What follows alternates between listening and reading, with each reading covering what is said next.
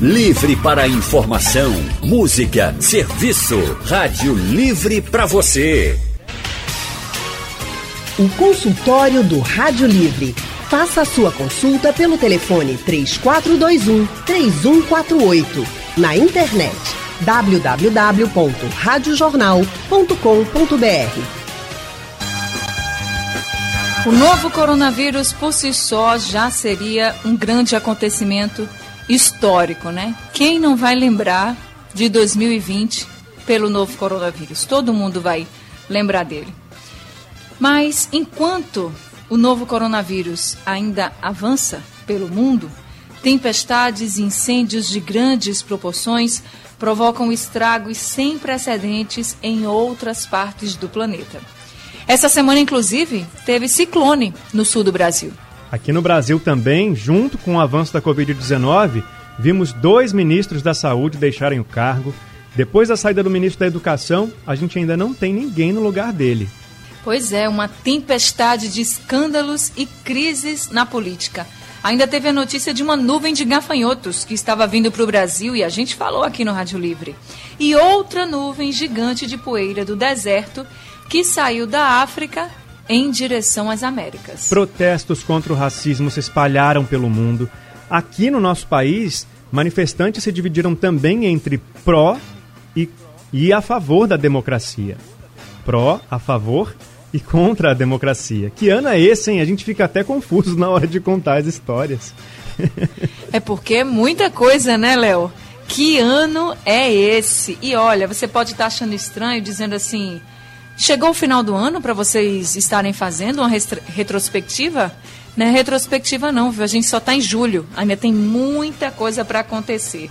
E para ajudar a gente a entender como esse 2020 vai ficar marcado na história da humanidade já nesses primeiros meses, nós convidamos o doutor em História Social, Tá certo, doutor Felipe. Boa tarde, professor Felipe. Obrigada, viu, por estar com a gente. Desculpa pelo nosso erro. Tudo bem. Também está com a gente hoje o mestre e doutorando em filosofia pela Universidade Federal de Pernambuco, UFPE, Arim Brito, que também é pesquisador e professor de ética e filosofia política. Boa tarde para o senhor. Boa tarde, Leandro. Boa tarde, Anne. Boa tarde a toda a equipe, ouvintes. Uma satisfação estar aqui com vocês. Boa tarde, professor Arim. Muito obrigada também por estar com a gente no nosso consultório. E eu já queria convidar todo mundo para participar com a gente desse consultório, refletindo um pouquinho sobre que ano é esse de 2020. E aí eu pergunto para vocês, o que mais marcou até agora a sua a sua vida. Conta pra Vou gente pelo com... painel interativo. Vou completar aqui a, a frase de Anne, porque está cortando um pouquinho o áudio.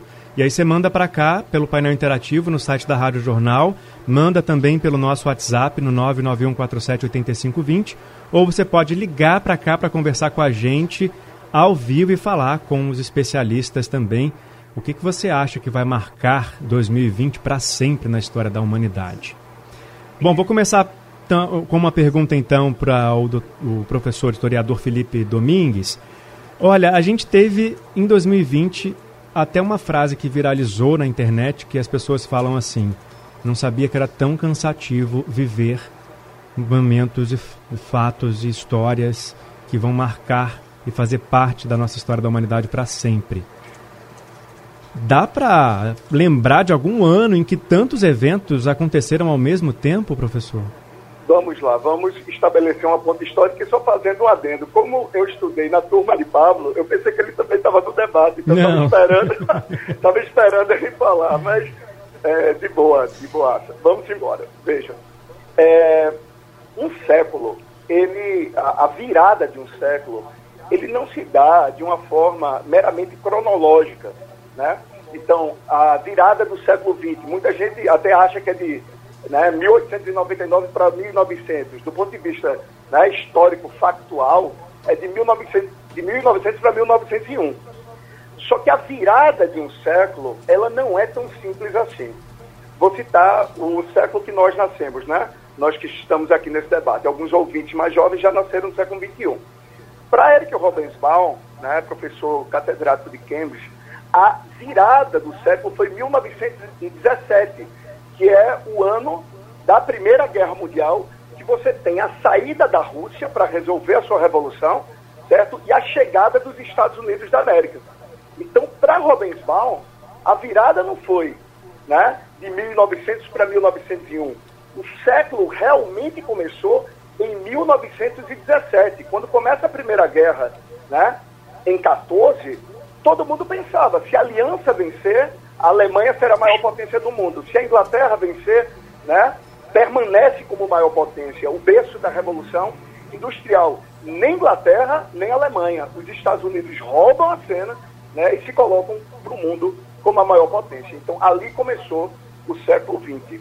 E eu não tenho dúvidas, enquanto historiador, de colocar que o século XXI não começou na virada do 2000 para o 2001, por mais que a maioria das pessoas comemoraram né, de 1999 para 2000, né, de forma equivocada, mas, de fato, né, o século XXI começa em 2020, né, uma data intensa, marcante, crise, tensão, e eu queria colocar aqui que toda vez que a humanidade foi submetida a uma crise, ela sai mais fortalecida. É certo, né, muito certo, que estamos vivendo uma séria crise na saúde que já afetou a economia, não é que vai afetar, já afetou, mas se constroem movimentos de solidariedade.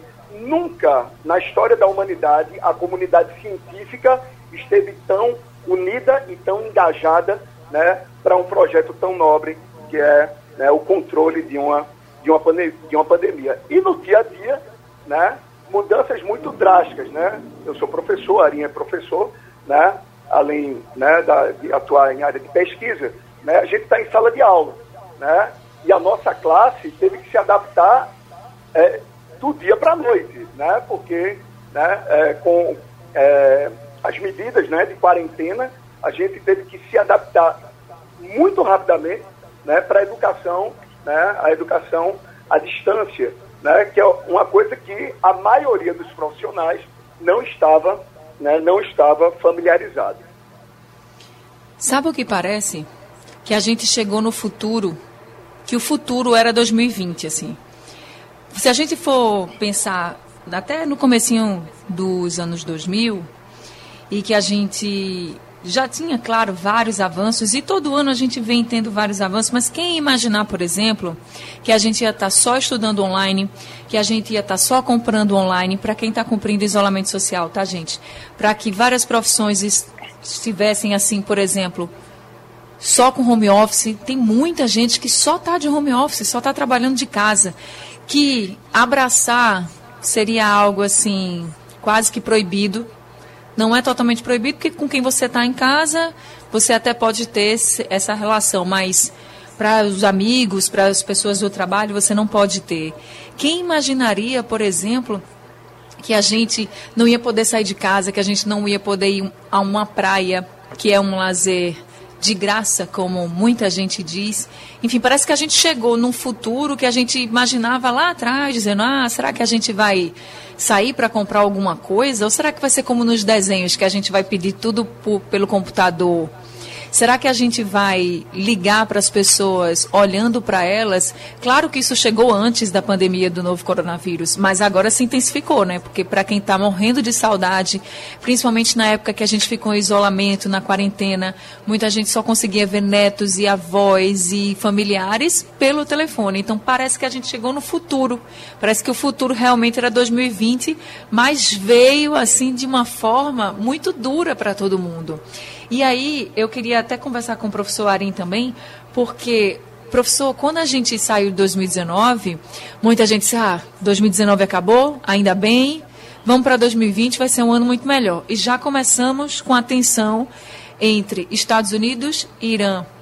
E aí começou a se dizer: meu Deus, começa 2020, a gente acha que vai ter um pouquinho de paz? Não. Já começa aí é, uma as pessoas diziam que já tinham medo de ter uma terceira guerra mundial. Então, 2020 ele já começou mostrando a que vinha, né? É, com certeza. Eu, logo no começo aí da, da apresentação, né, quando vocês estavam fazendo aí um, um breve retrospecto do que aconteceu, que de breve não tem nada, né?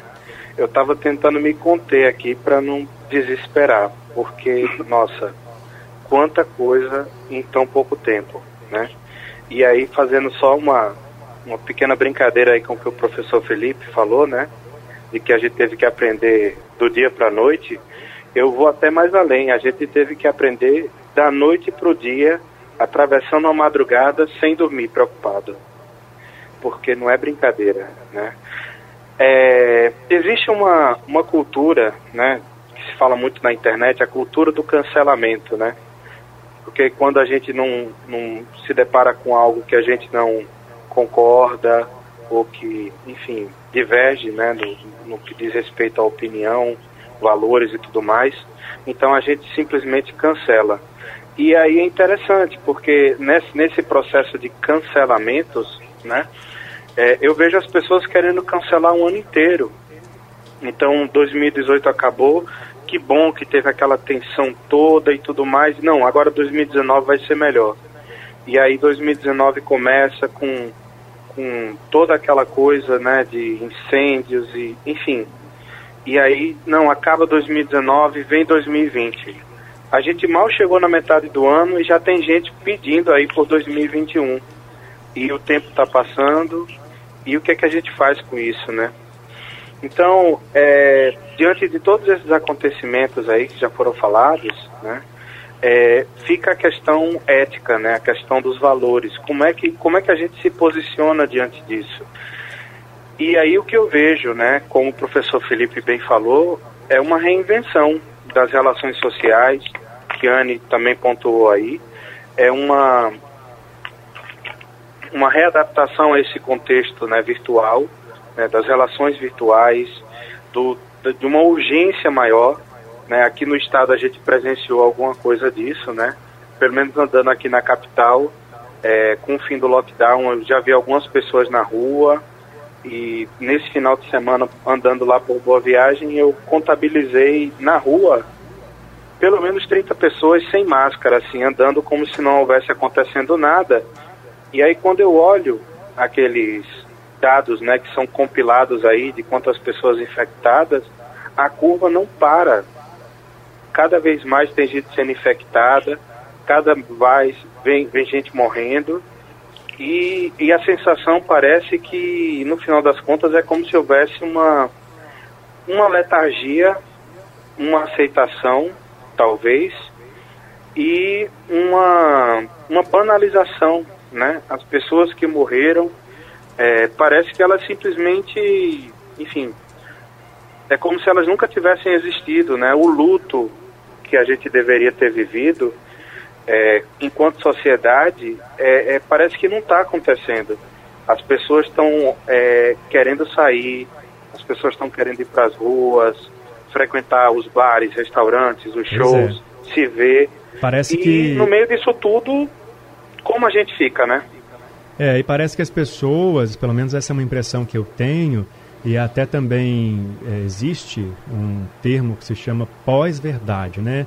Que é uma construção de um discurso com base em fatos que não são bem como as pessoas descrevem. E me parece que as pessoas estão querendo acreditar só no que elas querem acreditar e contestam tudo o que vem é, contra aquilo que elas é, acham que está errado, né? que está certo, na verdade. E aí, olha, a gente inclusive falou aqui no começo desse consultório a seguinte frase, exatamente desse mesmo jeito. A gente falou assim: olha, vimos dois ministros da saúde deixarem o cargo e depois da saída do ministro da educação, ainda não temos ninguém no lugar dele. Aí, um ouvinte, o Robson de Boa Viagem, já mandou uma mensagem aqui é, revoltado, que a gente falou que não tinha ministro da saúde no Brasil e que tem, que é o general Pazuello. Então, Robson, a gente não falou isso, viu? A gente tem, a gente viu a saída de dois ministros da educação. Temos o general Pazuello como ministro interino, apesar de ele estar tá no cargo, ele não é, não é um nome ainda oficial para esse cargo.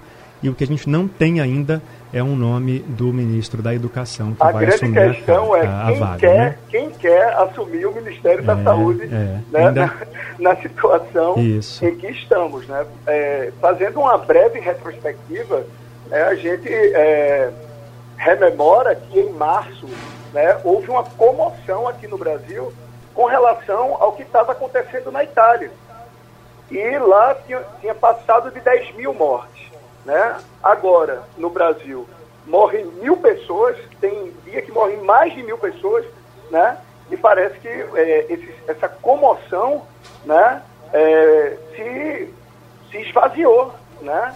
É, é, é muito curioso isso, né? como é, em março né, houve toda uma solidariedade né, ao que estava acontecendo na Itália, né, e as pessoas é, vendo aquelas cenas fortes né, das mortes nos, nos hospitais, mas quando isso chega no Brasil de forma muito mais né, intensa né, com números muito mais alarmantes, a gente não percebe essa mesma comoção. Então, são coisas para a gente pensar, para a gente refletir. Bom, então enquanto a gente vai refletindo sobre isso também, eu vou pedir para o pessoal que está em casa participar, quem está ouvindo a gente, mandar para cá o que, que você acha que mais marcou esse ano até agora. A gente nem chegou no final ainda e já aconteceu tanta coisa. Que ano é esse, né? Manda para a gente pelo painel interativo no site da Rádio Jornal, pelo nosso WhatsApp no 991478520 ou liga para cá que a gente vai abrir o telefone para você participar dessa conversa. Consultório do Rádio, do Rádio Livre. Livre de volta simultaneamente com Leandro Oliveira e Anne Barreto. Exatamente, porque sintonia é isso, a gente começa junto, termina junto.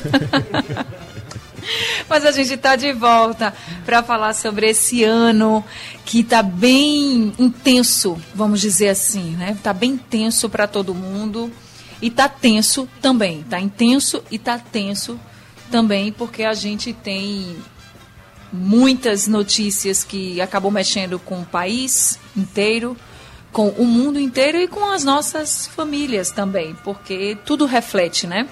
Então já quero lembrar para vocês que a gente hoje nós estamos conversando com o professor Felipe. O professor Felipe está aqui com a gente hoje para falar sobre que ano é esse, fazer uma reflexão.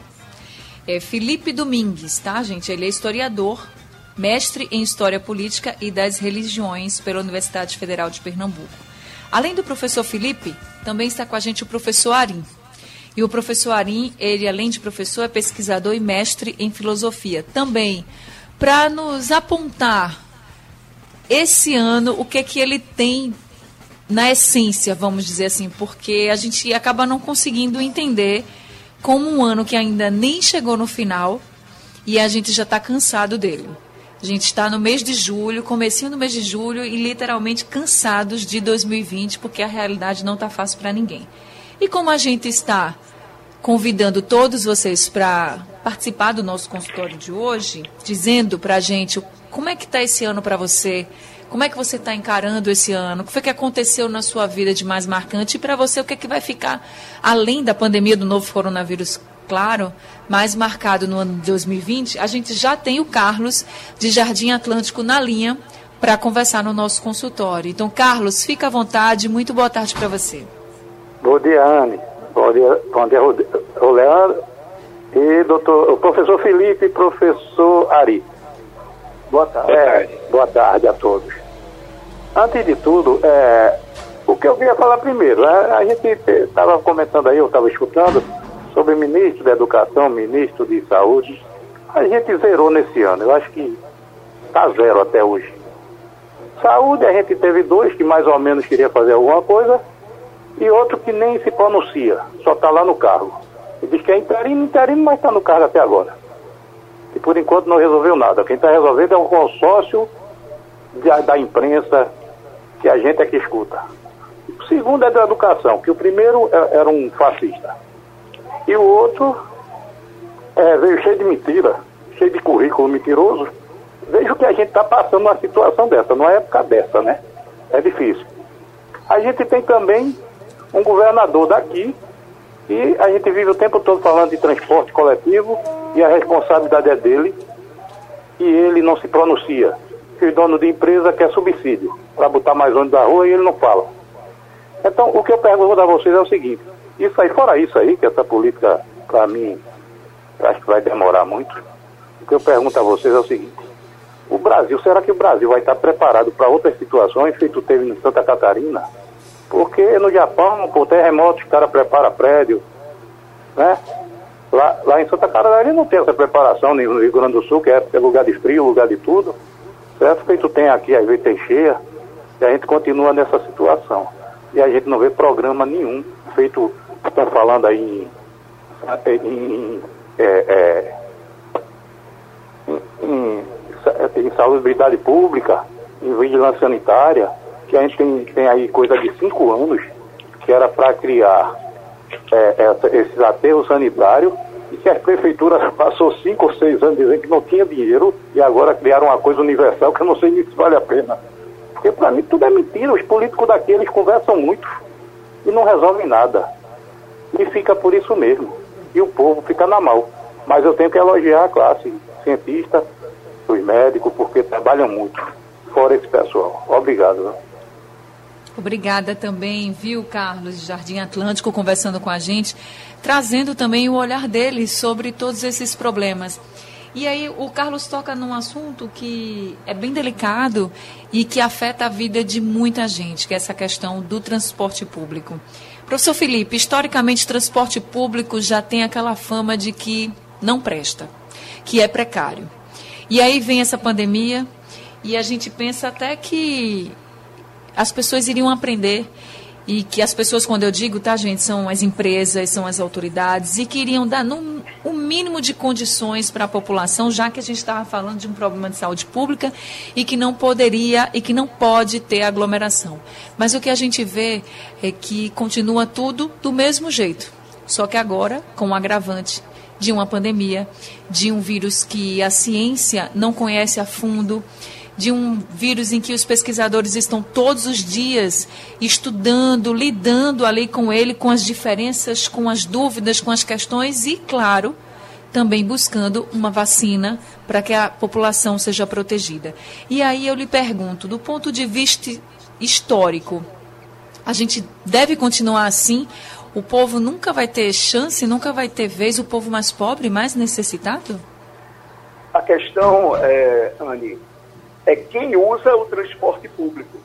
Eu lhe garanto que quando, é, no caso de Recife, a capital de Pernambuco, quando o, o, trânsito colapsar, porque não tem como todo mundo da classe média né, ter carro, é, quando colapsar e for é, uma é, necessidade clara da elite ter transporte público de qualidade, ele vai existir, certo? É, o Brasil é o país das desigualdades. Né? Quando o historiador olha para o passado, ele quer responder as questões do presente. Né?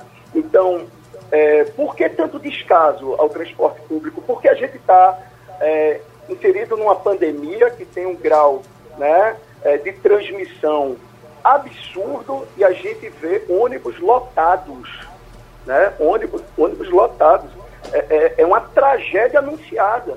Né? E por que não se faz nada? Né? Quem são essas pessoas que usam transporte público? Né?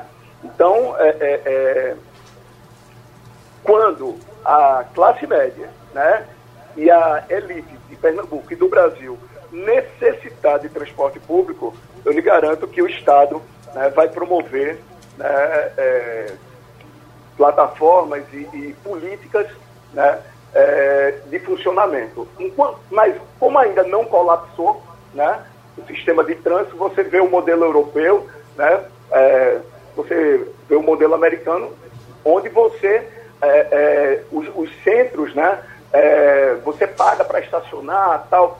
Então, toda, todo um esquema né, para que né, você use o transporte público, que você evite usar né, o carro. Mas o que a gente mais vê aqui no trânsito é o quê? Uma pessoa em um carro.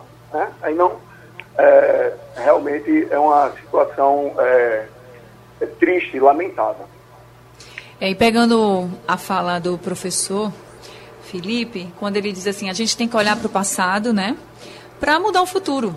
A gente chega nesse futuro, porque a gente está em 2020 já, com hábitos e problemas que a gente tinha na década de 80, na década de 70, na década de 90.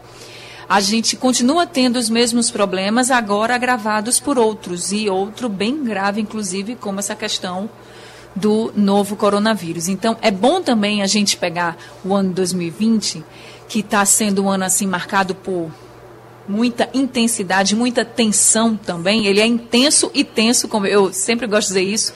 Ele é intenso e tenso para todo mundo e tentar olhar e aprender com tudo que está acontecendo para que a gente possa ir passando os dias e possa ir melhorando a nossa vida, a vida do outro, enfim teve muito aprendizado também nesses primeiros sete meses. A gente ainda vai falar sobre eles.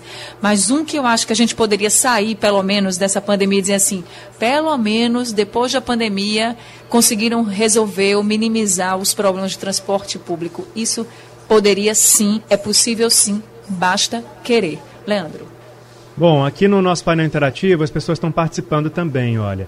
É, o Amauri, é, de Marcos Freire, disse o seguinte: eu temo só em pensar em desejar feliz ano novo no dia 31 de dezembro, depois do que vem acontecendo esse ano. É verdade, Amauri. Quem imaginou, né, que no dia 31 de dezembro para 1 de janeiro de 2020, a gente ia desejar feliz ano novo, sem saber que ia ser tão difícil isso acontecer, né, com tanta coisa acontecendo é, que deixa a gente chateada, preocupado.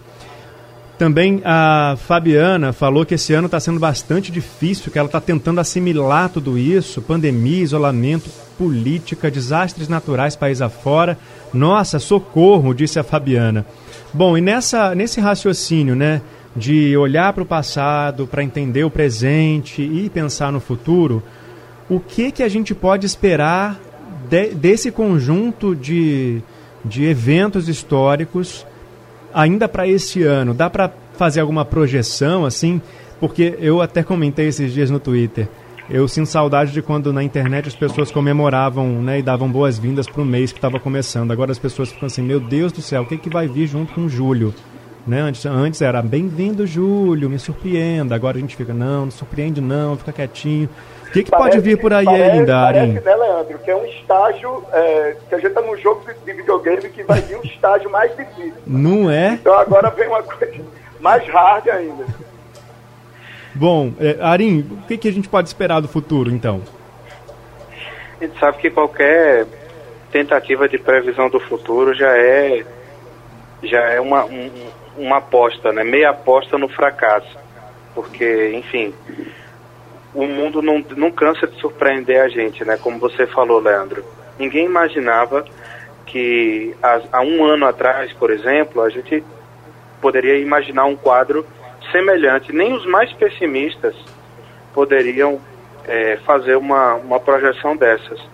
Mas, assim, é, algumas lições eu vejo que a gente pode tirar daí, principalmente no que diz respeito a, ao olhar de como a gente se posiciona diante do mundo. Sobre a casa da gente. Antigamente, as pessoas, sei lá, né, trabalhavam mais tempo, passavam mais tempo na rua do que em casa. Agora eu vejo um movimento das pessoas é, cozinhando, porque não pode estar né, tá pedindo comida fora toda hora, de investir mais no conforto da própria casa. Talvez a, as pessoas passem a ter um pouco mais de zelo pelo espaço privado, né, pelo espaço é, da casa, de valorizar o conforto, de valorizar as relações né, de vizinhança. A gente viu né, no começo da pandemia algumas pessoas se mobilizando dentro dos prédios, dentro dos condomínios, das comunidades, para se ajudarem, ajudar as pessoas idosas, fazer compras. Então a gente vê que entre as pessoas é, esse sentimento de, de, coletividade, ela acabou de alguma maneira é, é, se fortalecendo, né? A, a, minha esperança é que esse sentimento ele não ele não se perca, né? Quando as coisas é, voltarem. E eu nem me arrisco a dizer voltar ao normal, porque normal não existe mais, né?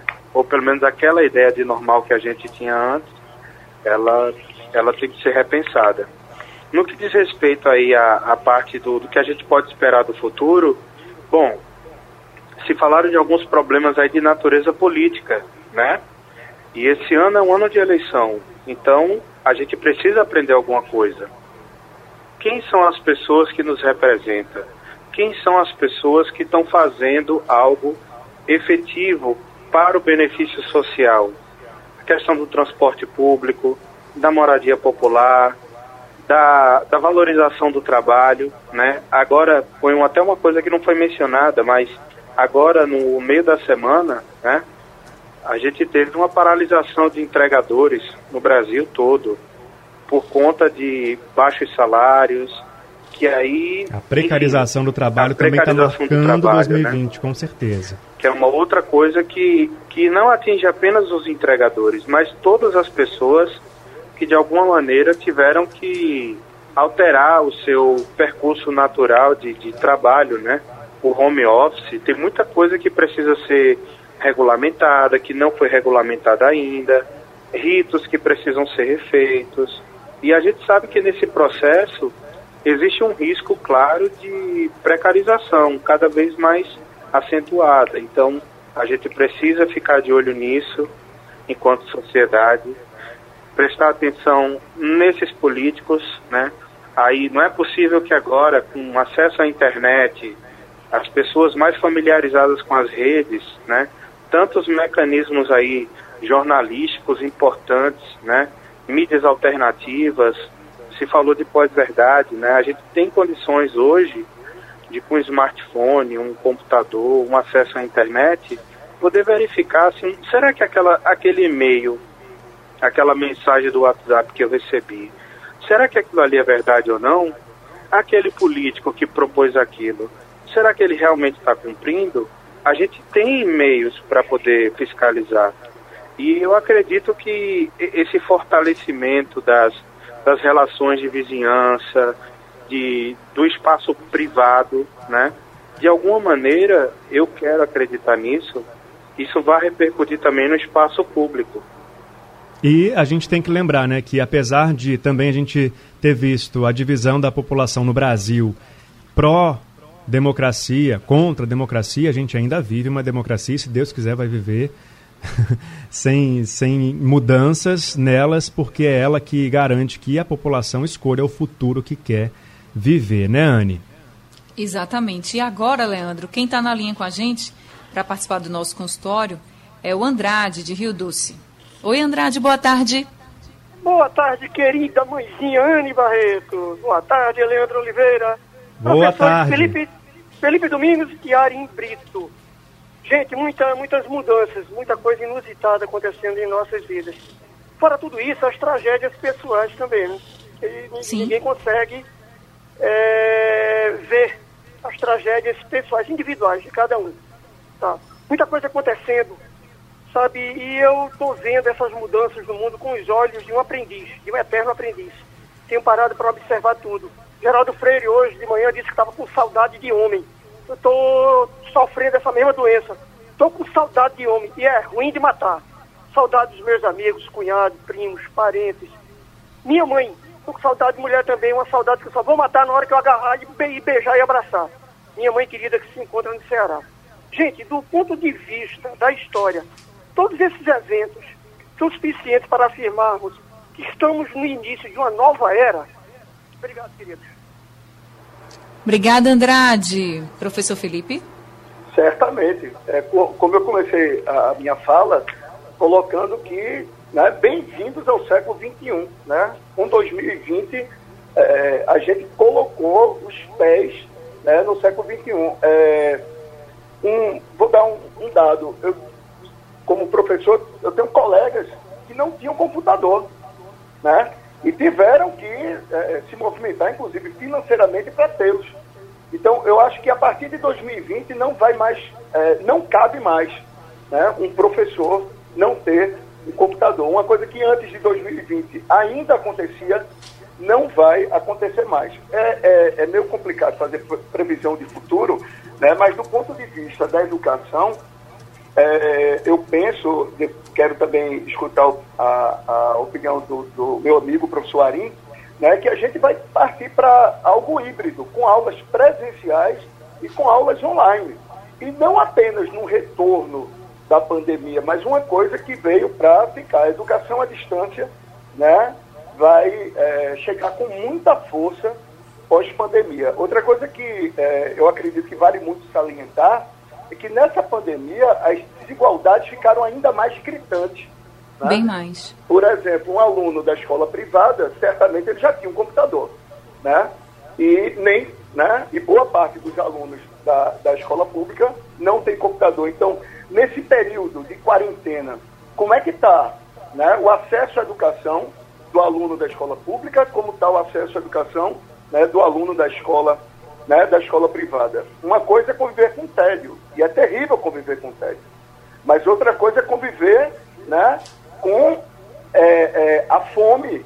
Né? Então, é, é não estou aqui é, é, diminuindo os problemas de ordem né, psíquicas, né, que a solidão causa, que o tédio causa, né, mas é desproporcional.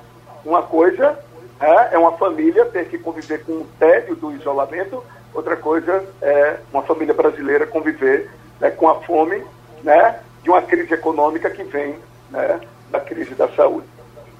É aquilo que eu estava dizendo sobre o futuro. Nós chegamos ao futuro, de fato, mas nós convivemos com problemas muito antigos e com pensamentos também muito antigos. E aí o senhor falou, professor Felipe, sobre a fome, sobre as desigualdades sociais. O futuro chegou, mas chegou para poucas pessoas, porque as pessoas mais necessitadas continuam vivendo no, em condições precárias, nas mesmas de antes ou até muito piores, ou seja, estão vivendo no passado numa situação de futuro e o presente, nesse caso, não é nada bom para nem, ninguém e para eles muito pior. Por isso que sofrem muito mais. E é preciso que 2020 ensine de fato a quem pode fazer diferente para fazer diferente, principalmente para essas pessoas, para a escola pública, para a saúde pública, para transporte público, para tudo que a maioria da população deveria usar de forma digna e que infelizmente não tem nem direito a isso, a essa dignidade e ainda está sendo colocado em risco, colocado aí com a cara junto de uma pandemia e cada vez mais exposta a essa pandemia. Agora o Cascato também mandou um áudio para a gente pelo WhatsApp. Vamos ouvir. Olá, boa tarde, Anne Barreto. Boa tarde, Leandro. Aqui quem fala é Cascato do Poço da Panela. Para mim, o que vai marcar neste ano de 2020, né, é mostrar às pessoas que são soberba e que acham que dinheiro é tudo, que não é, entendeu? Que aprenda a mais com essa lição aí, né?